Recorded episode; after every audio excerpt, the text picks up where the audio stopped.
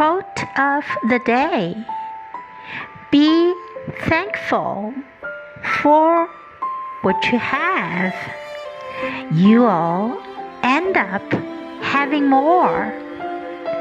If you concentrate on what you don't have, you will never ever have enough.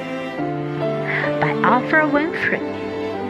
Be thankful for what you have, you'll end up having more. If you concentrate on what you don't have, you will never ever have enough. Word of the day thankful, thankful.